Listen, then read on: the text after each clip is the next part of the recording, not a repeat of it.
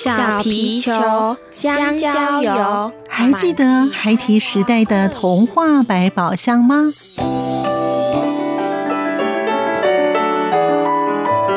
我是桂文雅，世界是一本美丽的书。我是曹俊彦，从小就喜欢画画。我的人生，我是王淑芬。当全世界都在下雨，泥泞不堪，全世界。我是王家珍，持续不断，好好的写。我是林世仁，创作儿童文学，让我找到自己生命中的阳光，可以探寻到生命中充满不可思议的兴奋。现在就跟着徐凡，我们一起施展魔法，回到时光隧道里，一起去挖掘笔尖上孩提的奇幻之旅吧。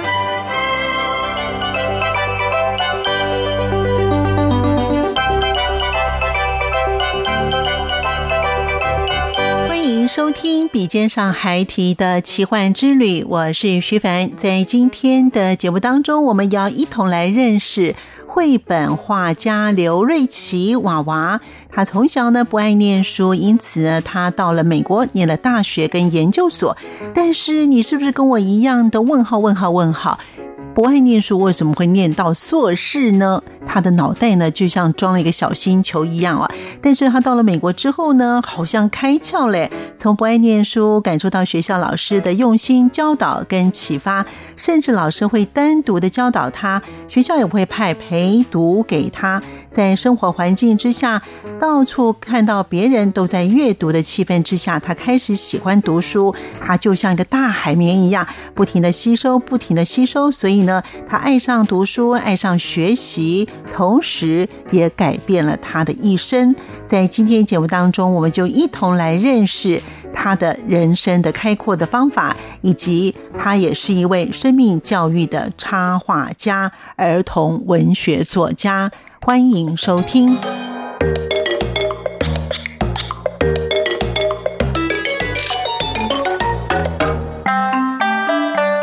声音印象馆单元，欢迎朋友们收听今天的节目。在今天节目当中呢，我们非常开心，我要访一个非常热闹的。插画家也是一个呃绘本啊，那他是刘瑞奇娃娃著名的儿童绘本作家，也是呢生命教育的插画家，而且他呢可以四四处的演讲了。那其实他的画风呢真的是非常的鲜明啊，个性也非常活泼。因为我认识他很久了，果真到现在还是没有变，依然活泼。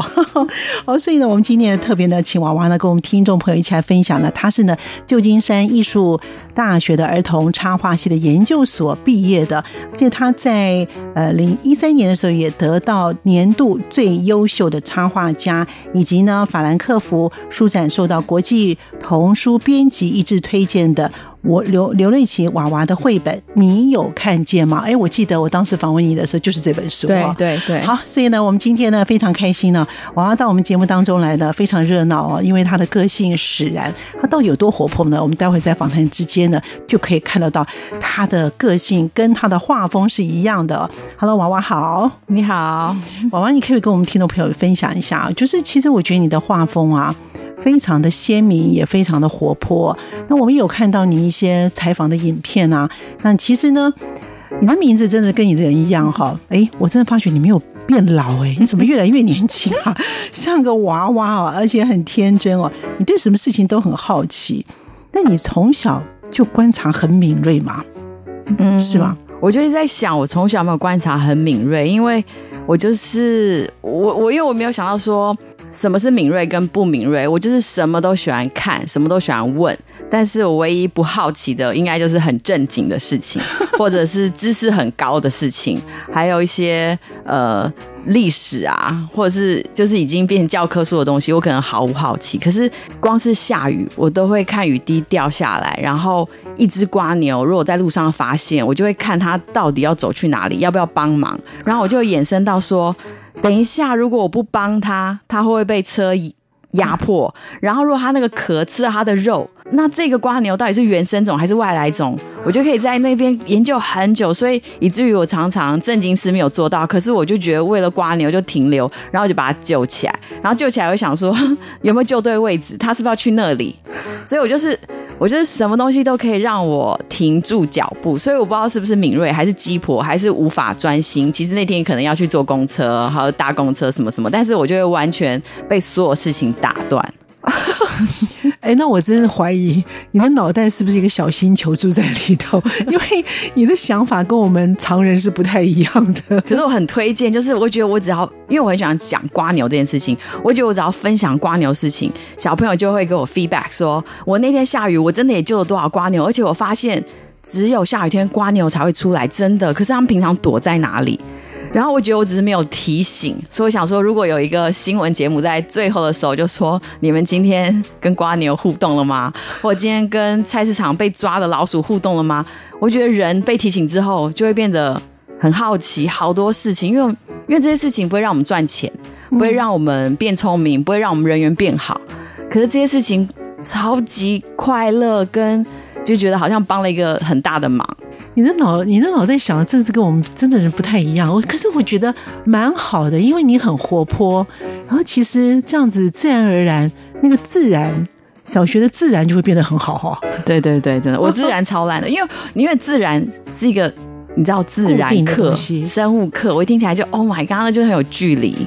可是这学期我有新教了一个课，叫动物课，嗯，就是很挑战，就是我以为动物就可以讲很可爱，但为了教这堂课，我就开始研究很多动物的东西，然后会觉得，哎，其实原来知识也是很重要的，因为我一直很排斥学术知识老师，可是现在自己也成为老师之后，就觉得，哎，好像老师不是自己想的那种刻板。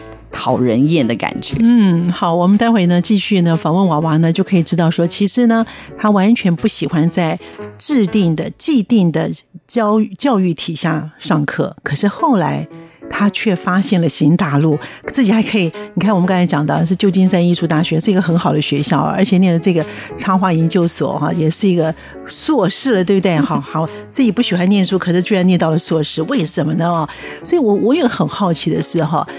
娃娃刘瑞琪之所以会是现在的你哦，除了像我们刚才前面谈到，到现在我们发现你个性呢，真的是非常的活泼，而且呢想法呢就是天马行空啊。但是呢，你的成长环境啊也很特别。据说您的。祖父、爷爷、爷爷，对不对？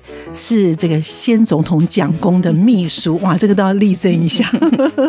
那身为你，身为一个女生哈，那时后来你就在外公外婆家居住，哎，是不是因为你外公外婆的教育的那种理念不一样，所以你在那个环境之下，就变成你现在的娃娃？我跟我爷爷就是那个祖父什么秘书的那个，就是超级不熟，不熟到我对陈时中的了解可能都还胜过我的爷爷，因为至少现在每天下午两点都可以看到他。但我爷爷是除夕我才可以看到他，因为我除夕就可以回到自己的爷爷奶奶、爸妈家，还有姐姐。但平常日子就是外公外婆，出生就外公外婆。那外公外婆的教育是什么？我觉得是超简单、超土、超老实，就是。呃，就像养一只动物，一只狗一样，我就是不喜欢吃这个牌子的罐头，这可能是一种学校一种教育，我吃了就会吐。可是我偏偏就很喜欢吃巷口王爷爷煮的鸡腿，那同样都可以活下来。我觉得，那我外婆就说：“哎，那就给我吃鸡腿啊，因为鸡腿又会活又有营养，然后又会长大又不会吐，那不如就给他吃鸡腿吧。”那这鸡腿可能就是成绩不好，超级爱画画，超级爱说话，但是还是。说好话，说诚实话，诚实话不一定好听，但诚实很重要。就外公外婆就是觉得诚实的话很难听也没关系，然后又可以活下来，然后也可以继续长大，然后也不会怎么生病，那就这样带着我长大。所以我就是一直在做自己喜欢的事情，比如说养狗养猫，然后画画，然后。被老师骂回来也没关系，因为外婆说你还是很好的哦。你有没有受伤？你有没有很难过？呃，老师被骂，呃，老师骂你也没关系，因为老师骂你很累，老师也很可怜。老师回家没有外公外婆，可是我会抱你，所以我觉得，哎，就这样，就这样一路路。所以外公外婆教育应该就是一点都不花俏，就是很很直接的，就是你痛那我摸你，你不喜欢吃这个我给你，但是他不会说让我走到不好的事情，因为我太知道外公外婆这么的爱我，所以我顶多是听不懂老师的话，但是我不会顶嘴，然后我不可能作弊，因为我成绩好跟坏，外公外婆对我的态度是一模一样。哎，那你当时就只有你在外公外婆家住，你会不会心里不平衡啊？你是多大的时候过去住？哦，出生那一天，因为我妈妈就是要去台大医院生小孩了，好，她就去了。医生就说：“你就回去安心呃吃汤圆吧，因为那天元宵节。”那我妈说：“可是我不舒服。”她说：“不可能是今天。”所以我妈就吃了汤圆，然后我就生下来了，然后就在家里就出生，然后我的，然后我就被包起来，然后我妈妈就送赶快送计程车送去台大医院。那当时那么年久，台大医院说这婴儿在外面出生，所以很脏，所以不收我，所以但是收妈妈，所以妈妈就住台大医院，那我就被送回家。当然，现在这边应该就很惨了，那医院应该要被骂了吧？那那很多年前，因为我都已经很很大很很老了，所以在那个年代我就被送回外婆家，所以我是等于是零岁零小时就在外婆家，就一直住住住住到国中。哇，那时候你不会觉得说，哎，为什么不跟你爸妈一起住？完全不会，因为就是一出生就是外公外婆，大舅小舅阿姨，所以我也。不觉得会要跟爸爸妈妈、爷爷奶奶，因为你给小孩什么，他就觉得世界就是这样。所以，那小时候还喊过外婆妈妈，然后是阿姨说叫我外婆不能回，叫叫她不要回我，免得我以为外婆是妈妈。哦，哎，看来你的外公外婆的教育在那个年代算是很新潮的，超新潮的。在现在来讲，就是这样的教育方法，完全体制外自学团体，真是自学团体哈，难怪会教育出你这个娃娃来。好，那还有呢？你念书的时候，因为你刚才有讲说，其实你不爱念教科书的东西哦，所以你本身呢就是不适合在体制下学习的孩子。然后你在学校呢，哈，常常会被小过啊、警告啊。哎，你是靠着参加绘画比赛得奖才可以毕业的，真的假的？就是小学很悲惨了，就是常我还转学，然后被分到一些特教班的，就是因为话太多了。但那个年代可能都没有很注重小孩的人权，所以只是话多就很悲惨，就对。然后成绩不好，不行不行，就是最好乖乖。但是我又忍不住，就超级忍不住。所以我很多时候小学的我很快讲过，小学就是有些很重要的课，我可以在课堂上过去数学。但是像音乐这种不重要的课，老师就希望我去玩溜滑梯，下课再回教室。为什么？可能我话太多，但是我也没有觉得痛苦，但是只有依稀有这样的记忆。嗯嗯。然后那那高中就。就是读复兴美工，那复兴美工很严，就是就是头发什么的，然后我就被记六个小过。可是我觉得这六个小过完全都是因为我很诚实，说了一些话，比如说我放学去打电动玩具，但是电动玩具间有男生女生都穿着制服，然后我记得有一次教官就说刘瑞琪你怎么会在这边？那我就回了一句说等一等，我快过关了。然后，所以他就说：“我怎么可以讲这种话？应该要马上出来。”可是我的意思是说，我是说实话，因为我真的是升最后一关，而且旁边都是男生都没抓我，所以我就得了记了小过。然后还有一些小过都是我在路上遇到一只小小狗，因为我有养狗经验无敌丰富，所以我知道。他没有妈妈不行，可是我家有妈妈，有生小狗狗妈妈，所以我要把它带回家。所以当时我当然是做了违法事情，我就跟朋友借摩托车，但是同学也都有摩托车，我就借了摩托车。你会骑哦？骑巷子，那是高中都会骑摩托车，然后我就记得骑巷子，那有人撞了我的摩托车，就是停的时候来撞我一下。他把啊，然后我想说你干嘛撞我，所以我也去撞你一下。那他就把安全帽拿下来，是教官，他可能提醒我说你怎么会怎么会在这边骑摩托车？那我想说，那你也可以用提醒，怎么可以撞我？所以我就回撞他，所以有第二个小过，诸如此类就很多。但是我觉得我都不是什么坏事，我要救动物啊，我说了实话。然后所以，可是教官要给我机会说写悔过书就可以变成警告。嗯，那我就悔过书还是照实说，那天我真的是剩最后一关，那天我真的是要去救小狗，可。是你先撞了我，说我撞到你，那很抱歉，我不知道你是教官。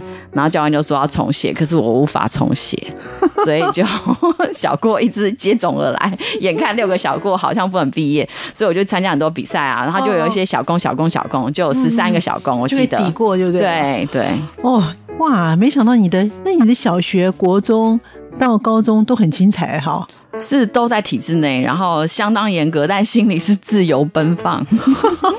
这样子你也过关斩将到高中毕业了哈，就糊里糊涂，哦、能呼吸就活着了。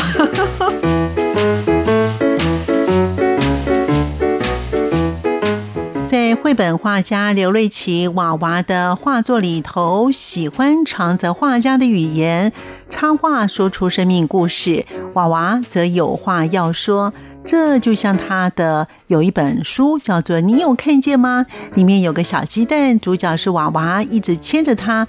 那个小鸡蛋呢，就是娃娃思念去世的外婆，因为他从小是外公外婆带大的，因此他的世界当中真的非常的有色彩。我们再听听看，他为什么会成为一位儿童插画家。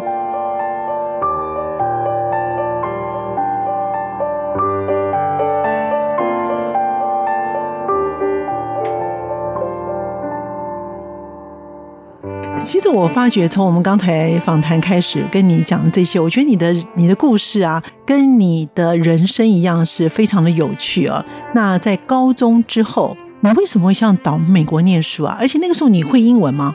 完全不会英文，我记得二十六字母都拼不出来，因为就是因为没有在读 好好读书。然后为什么去美国？是因为我也不知道，因为我妈只有我记得我妈说一句话说。呃，你不要去考大学联考，因为会浪费那个补习的钱，还有报名费，因为你一定考不上。可是我就好想要 enjoy 在那个，因为我有跟人家去旁听后火车站，大家挤在一起，然后用极细字写讲义，然后用 highlight 各种荧光笔，我就很 enjoy 那种字小小的，然后拿尺挤来挤去。那我就拜托我妈说，我好想要去。补习补习，那我妈就说不行，补习会浪费钱，因为你一定考不上，你就是浪费。但是我妈，因为我是外公外婆小舅带大的嘛，然后小舅就跟妈妈说，如果你让我娃留在台湾，她可能就是女工或流氓，因为她都不会正常的工作，她每天都在画画。那你去美国让她学画画，说不定她成为有用的人。那我妈妈就让我去了。那我大舅每次都说大姐啊，就是我妈妈的弟弟是我大舅嘛。他说大姐就是当初省了一个苍蝇，掉了一个大象，就是苍蝇就是就是报名大学联考，大象就是我出国的学费，然后就这样常亏我妈 这样。那我妈也觉得没关系，就是反正我喜欢。对，我想你一待也待了十年了，对对。所以那你你要不要谈一下你在美国那段生活？因为因为你在的地方是。呃，那那个州叫什么州？叫爱荷华州。对，最早最早。对，爱荷华州的话，那个地方因为早期其实华人很少，嗯，都是非常少，都是都是本身美国人。对，所以你在那个环境之下，造就了你开始觉得你对念书有兴趣了。因为我从来没有好好念过书，然后那边人又不会说中文，所以我刚开始我连拿到考卷说。我想要回家的英文我都说不出来，我只有超快速写完考卷分级，我就问隔壁说：“我可以回家吗？” 然后我还加用手比个加，然后比个睡觉的姿势，然后那个是日本人，他就说他说什么完全听不懂，他讲 no 或 yes 我都听不懂，因为我已经慌了，他就把我的肩膀压下，因为我越讲越激动，站起来，因为我在考试，他就。叫我坐下来，坐下来，拍拍我肩膀，然后监考老师看我那边上上下下，他就又给我一张考卷。我想，哦，原来是还有一张考卷没写，所以第二张考卷发下来。所以我当然就是从那个时候开始知道说，用这种老外腔调是全世界人听不懂的，然后开始学习英文。然后因为我完全没有文法概念，就是零，就是海绵全新的 three n 的海绵，脑袋全新的去美国，然后所以老师教给我什么，就是全部都接收，然后。就是一些简单的我都听不懂，所以老师就从绘本英文开始教我什么 hello 啊 morning 啊什么，然后从绘本英文，然后每天下课中午下课。教我到四点，然后再带我回他家爷爷奶奶，然后再用他的英文教我，所以我就这样子十个月下来，就觉得哇，读书好开心，英文的世界怎么那么有趣？然后我在各个角落冰箱贴生字，然后老师叫我两周还是一周换掉 二十个字，冰箱角落、厕所角落就是用背单词，然后其余的文法文法我完全不知道怎么学，因为老师可能就是像对话一样，我就记起来，然后我就第一次在学校 bus 上拿书在。这个手上，然后书包里有背书，我就想说，哇，原来充满知识的感觉是这么开心。可是是自愿的情形之下，然后我觉得，哇，我好爱好爱读书。那我妈就觉得 我在骗她。然后有时候我在美国成绩很好，我妈就说你作弊吧。然后有时候我就我妈就说，如果你大学毕业，我们全家要放鞭炮。所以他们就觉得不可能。所以原来就是。我那时候才知道哦，读书读书好，就是怎么会那么快乐？就是没有压力，然后老师永远都没有说你笨，然后给你一种眼色看，然后都觉得没有关系，因为这英文是你第二语言，就是什么都是没有关系，只要你愿意，都来得及这样子。所以国外的教育跟我们在台湾的教育的确还是很大的不同哈。嗯，我也不知道哎，因为。搞不清楚这边是，因为我在我都做，我完全都没有在听老师是什么教育书。我觉得老师可能很厉害，但我真的听不懂。我记得我妈最，因为我姐姐成绩很好，她北女跟台大。我妈妈在国中的时候叫我去跟她住在一起，她就说：“你看看姐姐怎么读书的。”专心，然后我就用力的看我姐姐，然后用全身力量，然后很用力这样专心专心。然后我跟我妈说，我看不懂，我还是看不懂。那字不管怎么念怎么读，然后我也看着我姐姐怎么读书，她坐姿我还画她。然后我就说我没有办法，我觉得可能那个头脑真的在那个时候是无法开窍的。然后我可能要十八岁吧，所以我现在跟我的小孩或者是我一些小朋友的妈妈讲说。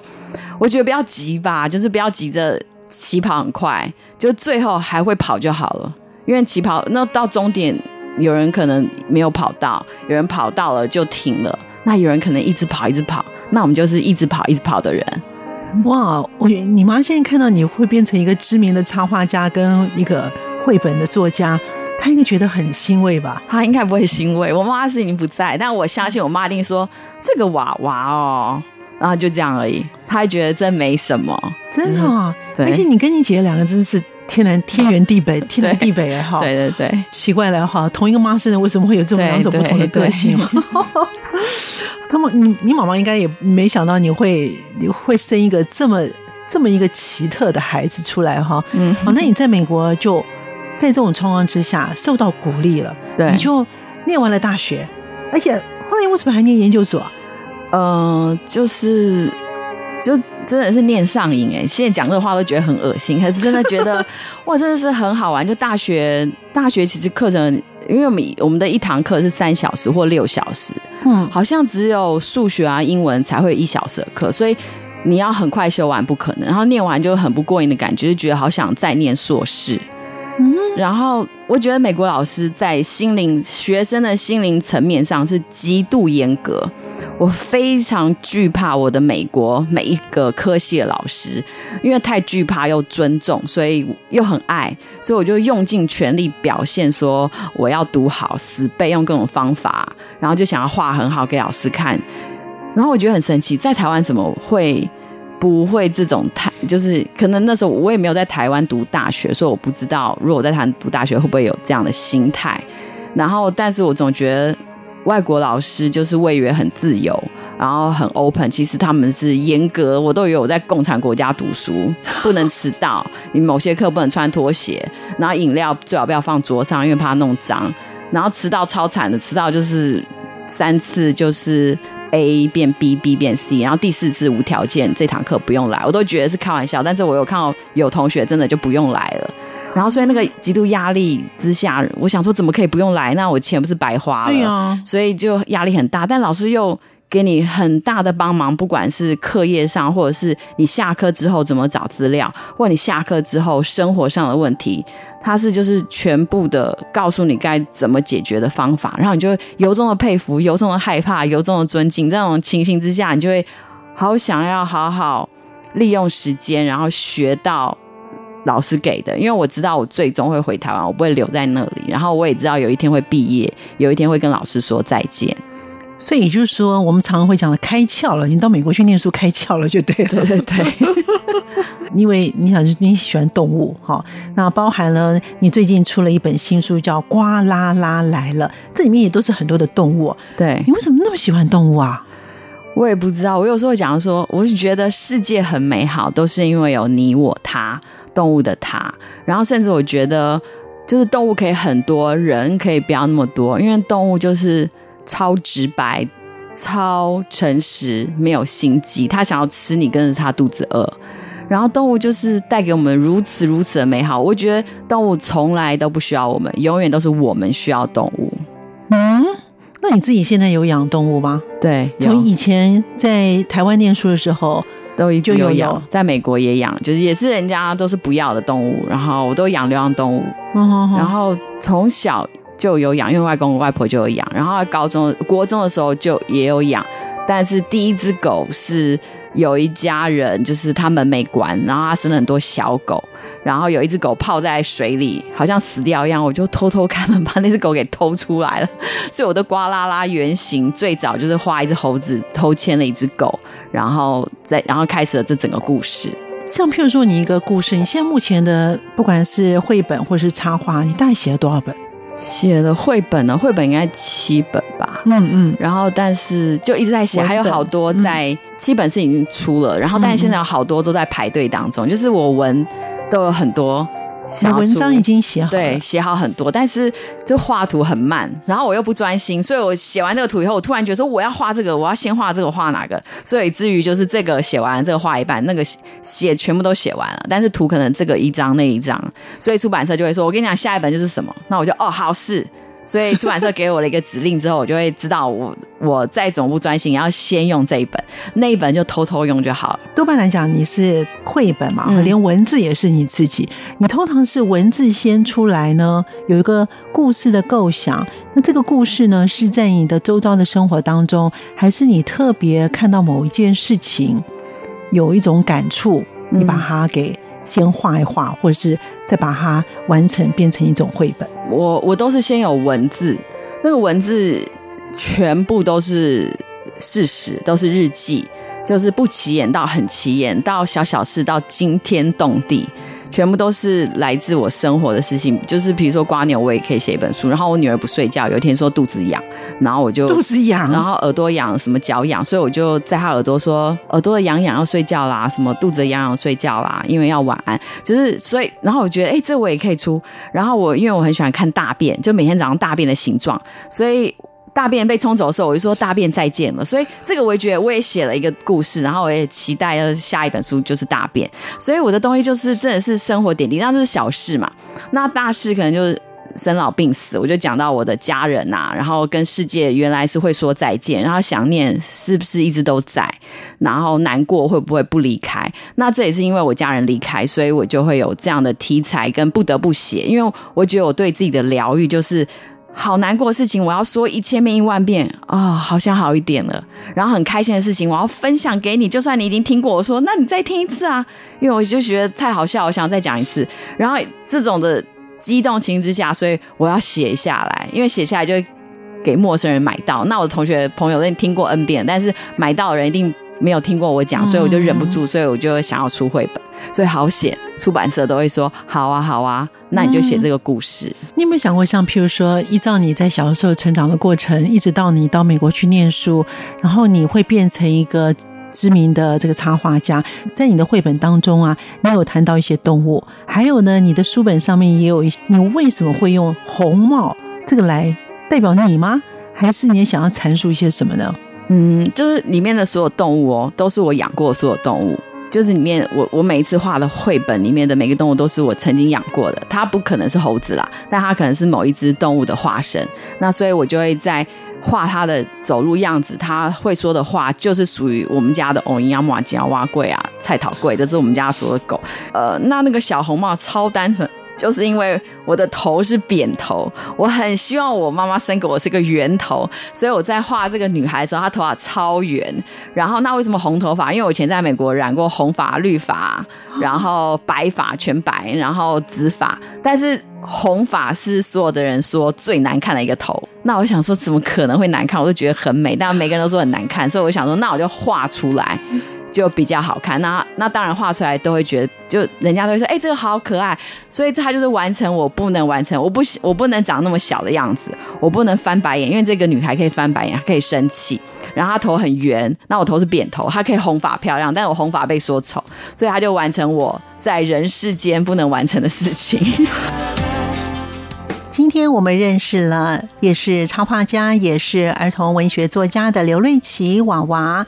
他也告诉我们一件事情，也就是呢，绘本的插画拥有能够让成年人的心灵单纯的能量，甚至可以找回初心的能力。因此，娃娃创作了一个娃娃的形象，成为他注册的商标，就是一个红发的圆头的小女孩。